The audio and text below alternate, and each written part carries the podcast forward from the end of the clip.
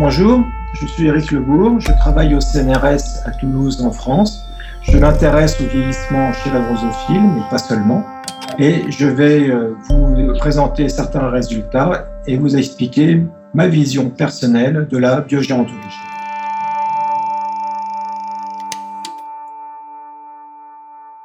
Moi, je suis arrivé ici euh, en 79, donc il y a très très longtemps. J'ai fait un DEA et un troisième cycle là-dessus. Et à l'époque, en gros, il y avait personne qui travaillait sur le vieillissement de la bouche. Il y avait euh, quelques équipes, rares équipes, quelques individus. Mais c'était franchement, euh, il n'y avait vraiment pas grand monde par rapport à aujourd'hui. Moi, ça m'a toujours intéressé, les problèmes du temps qui passe et son côté euh, irréversible. Et le vieillissement, c'est, je veux dire, c'est très lié à ça. Donc, je suis parti là-dessus. Et donc, il n'y avait pas grand-chose. Donc au début, bah, j'ai un peu essuyé les plâtres en ce sens qu'il fallait inventer pas mal de choses, en particulier des tests comportementaux. Euh, comment mesurer euh, l'activité des mouches? Est-ce que quand elles vieillissent, elles vont se déplacer non seulement moins, mais est-ce que par exemple la forme de leur trajet va être modifiée? Puis on s'aperçoit que les jeunes mouches, elles vont plutôt tout droit et les vieilles mouches, elles ont tendance un peu à faire des cercles, à tourner en rond. Donc j'ai fait ce genre de choses. Et puis, euh, bon, j'ai fait la longévité, j'ai fait la fécondité, j'ai fait tout un tas de choses là-dessus. De l'apprentissage, parce que les mouches, contrairement à ce que beaucoup de gens pensent, euh, sont capables d'apprendre des tonnes de choses. Euh, il y a beaucoup de gens qui travaillent sur la mémoire de la mouche, donc sur l'apprentissage. Et puis à un moment donné, donc, puisque je m'intéressais d'abord au vieillissement, bon, j'ai fait des manips sur apprentissage et vieillissement.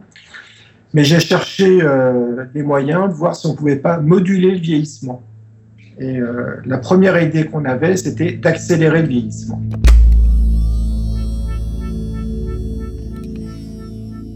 Alors, euh, vous savez que quand on, on augmente la température chez les insectes, ils vivent moins longtemps. Et on s'est dit, mais le problème, c'est que quand on augmente la température, bon, non seulement euh, les réactions chimiques sont deux fois plus rapides à, chaque fois qu'on augmente de 10 degrés, euh, c'est ce qu'on appelle Q10 égale 2, euh, mais le problème c'est qu'on change tout. le milieu nutritif sur lequel les mouches vivent évolue plus vite, bah, ça, ça pourrit plus vite à 28 degrés qu'à 25 par exemple, donc on change énormément de choses. Et on a cherché un moyen de moduler le vieillissement et la longévité des mouches sans toucher à la température. Alors j'avais discuté avec des collègues qui travaillaient sur euh, les problèmes de gravité, parce qu'ils avaient travaillé pour la NASA et ils cherchaient à voir si on ne pouvait pas euh, simuler sur Terre euh, ce qui se passait dans l'espace. Alors la microgravité, c'est très compliqué, donc ils avaient l'idée plutôt de simuler l'autre chose, c'est-à-dire une gravité augmentée. Et pour ça, c'est tout simple, on met des mouches dans une centrifugeuse, on les fait tourner, elles vont peser plus lourd, et l'idée, c'était que si on les tournées, eh ben, comme elles allaient avoir un métabolisme plus élevé, elles allaient vieillir plus vite, mourir plus vite, mais sans qu'on ait besoin de toucher à la température.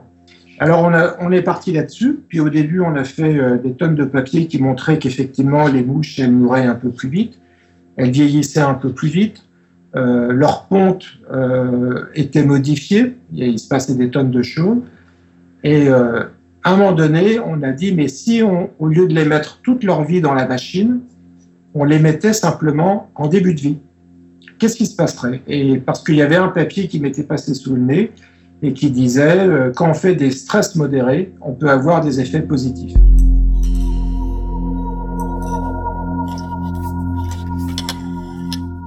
Alors un stress modéré, c'est un stress qui oblige l'organisme à réagir qui mais qui n'est pas trop fort. Euh, concrètement, euh, quand vous prenez, euh, qu'est-ce que je pourrais prendre comme exemple chez nous? Eh bien, quand vous avez une température un peu élevée, qu'est-ce que vous faites? Vous allez vous protéger du soleil. Et si vous vivez en permanence à un endroit un peu chaud, comme Marseille, eh ben, généralement, le premier été est assez dur et le deuxième est beaucoup plus facile. Moi, ça m'est arrivé quand je suis arrivé à Toulouse, je venais de la région parisienne. J'ai trouvé le premier été assez pénible, le deuxième beaucoup plus simple.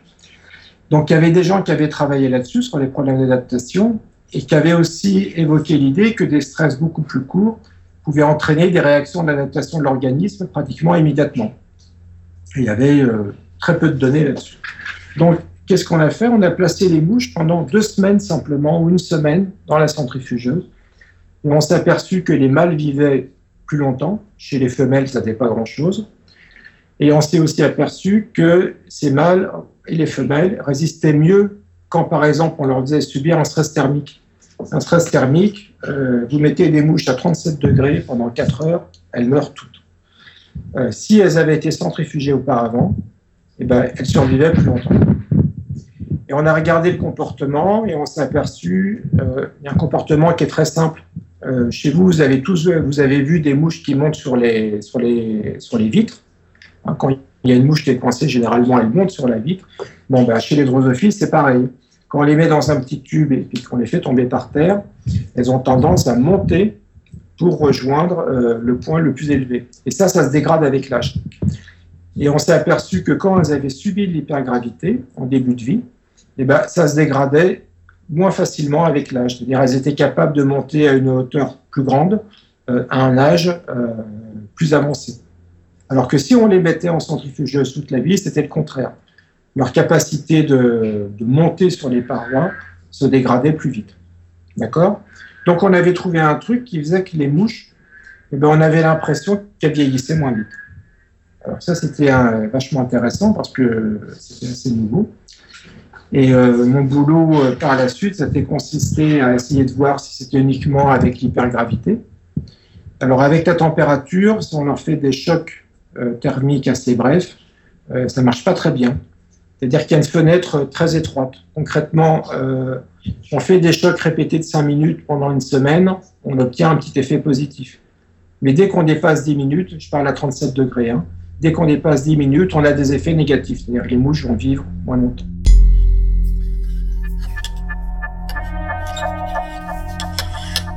Alors je me suis tourné vers le froid et quand on met pendant deux semaines en début de vie les mouches, une heure par jour à 0 degré, elles vivent plus longtemps, elles résistent mieux à la chaleur, elles résistent mieux au froid, elles résistent mieux à l'infection fongique. Euh, les mouches peuvent être attaquées par des, champignons qui les tuent, donc elles résistent mieux aux champignons.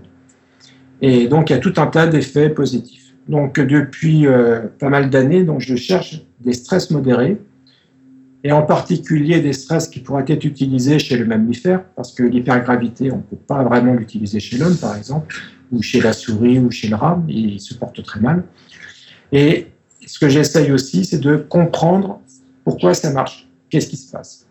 Alors on sait que les protéines de choc thermique euh, sont impliquées quand vous avez un gros coup de fièvre, euh, mais vraiment un bon coup de fièvre, hein, plus de 40 euh, ce qui se passe, c'est que vos protéines, elles risquent de lui arriver la même chose que quand vous faites un œuf sur le plat. C'est-à-dire que les, protéines se déforment et éventuellement deviennent inutilisables. Euh, le blanc dans la poêle, qu'est-ce qu'il fait? Bah, il, devient, il devient inutilisable, il ne peut plus faire ce qu'il était capable de faire dans l'œuf de la poule. Donc, euh, ces protéines se dégradent quand il y a un coup de chaleur il y a des protéines particulières qu'on appelle des protéines de stress thermique, dont le rôle, en gros, est de réparer ces protéines. C'est-à-dire, elles les remettent dans la conformation initiale, et si elles sont trop dégradées, en gros, elles les envoient à la poubelle. Euh, je veux dire, ça va dans deux autophagosomes, et puis c'est supprimé. Et donc, euh, on s'est aperçu que quand on soumet les mouches à l'hypergravité, on ne synthétise pas de protéines de choc thermique. Par contre, si après, on les soumet à un stress thermique, celles qui ont été centrifugées vont synthétiser plus de protéines de choc thermique que celles qui n'ont pas été centrifugées. Et il se trouve que ces mouches centrifugées résistent aussi mieux à la chaleur. Donc ça a l'air de correspondre pas mal. On dirait que déjà on a un mécanisme. Alors, j'ai cherché du côté des enzymes antioxydantes. Ça, vous avez dû en entendre parler. Vous savez, les radicaux libres qui accélèrent le vieillissement et euh, on raconte ça partout. Sur le, sur le net, on vous vend des tas de pilules euh, avec de la vitamine C, de la vitamine E, des tas de trucs antioxydants, directement pour vieillir moins vite. Et là, en regardant euh, l'activité enzymatique de deux enzymes antioxydantes majeures, c'est la superoxygenase et la catalase, on s'est aperçu qu'en fait, l'hypergravité faisait rien. Et en fait, non plus, l'hypergravité n'a pas vraiment d'effet sur la résistance aux oxydants.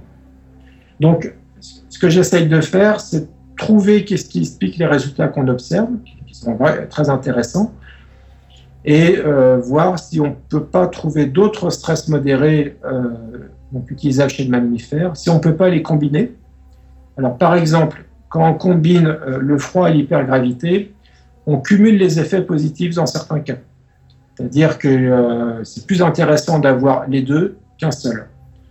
Euh, puis dans d'autres cas, ça ne marche pas, on ne cumule pas les effets. donc c'est très intéressant parce que c'est un animal intermédiaire entre le nématode, qui est très bien au point de vue génétique, mais qui est très pauvre au point de vue comportemental, et la souris, qui est très bien au point de vue génétique, qui est très bien au point de vue comportemental, mais qui pose quand même énormément de problèmes pratiques euh, au point de vue, euh, on va dire, euh, d'utilisation dans la vie de tous les jours. Il faut des animaleries, il faut des personnes qui s'en occupent en permanence, il y a des normes à respecter, c'est très compliqué. Mais évidemment, c'est beaucoup plus proche de nous euh, d'un point de vue euh, biologique, c'est clair. Euh, la physiologie d'une souris et celle d'une mouche, c'est pas la même.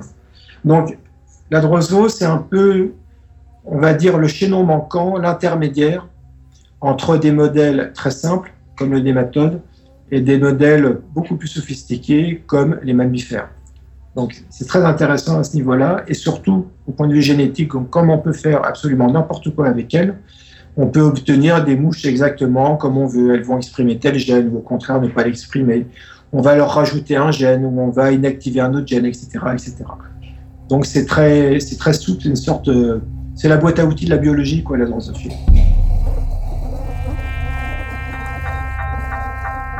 Euh, alors, moi, ce que j'essaie d'expliquer aux étudiants de, Montpellier, là, à qui je fais des cours, c'est qu'une souris, c'est pas un humain en réduction. Et qu'il faut faire très attention quand on passe des résultats euh, sur une espèce à une autre espèce. Alors Cynthia Kenyon, il y a une douzaine d'années, elle a fait un papier dans Nature où elle a dit, ben voilà, maintenant on a trouvé chez euh, le nématode des gènes, des allèles qui augmentent euh, la longévité, il n'y a pas de raison qu'on ne les trouve pas chez l'homme. Alors pareil, il y a des gens qui disent, regardez la restriction calorique chez la souris, ça marche. Il n'y a pas de raison que ça ne marche pas chez l'homme. Et tous ces gens-là font, à mon avis, euh, une erreur, on va dire, de débutant. C'est-à-dire, ils raisonnent uniquement comme s'ils avaient une machine en face d'eux et pas un animal qui a évolué depuis des millions d'années et qui est le résultat de cette évolution. Le nématode, euh, c'est un petit ver qui vit dans la terre c'est un animal qui, euh, je veux dire, fréquemment, il ne peut pas se déplacer par définition, c'est un ver. Fréquemment, il rencontre, euh, je veux dire, des conditions désagréables pour lui, la sécheresse en particulier. Et il a développé tout un tas de stratégies pour survivre à ça. D'accord? Donc, sa longévité, elle est très plastique, parce qu'elle a besoin d'être très plastique. Pareil, la mouche. La mouche, euh, c'est un animal qui, euh, tous les ans, euh, je dire, est confronté à l'hiver, à des différences de température et tout. Et c'est un animal qui a besoin, comment dire, de moduler aussi sa longévité. Et enfin, la, souris. La souris, c'est un animal qui euh, est une proie d'abord. quand une souris se bat, si vous prenez une souris blanche, n'importe quel rongeur, vous la mettez dans une pièce, bah, il reste pas au milieu de la pièce. Il va dans les coins et il suit les coins. Pourquoi? Parce que euh, au moins il y a un endroit qui n'est pas à surveiller, c'est le mur. Il ne reste pas au milieu, au milieu, de la pièce, parce que au milieu de la pièce, bah, il y a une buse qui peut arriver, il y a un, renard, enfin il y a n'importe quoi. Donc euh, tous ces rongeurs, euh, je veux dire, leur problème, c'est de survivre.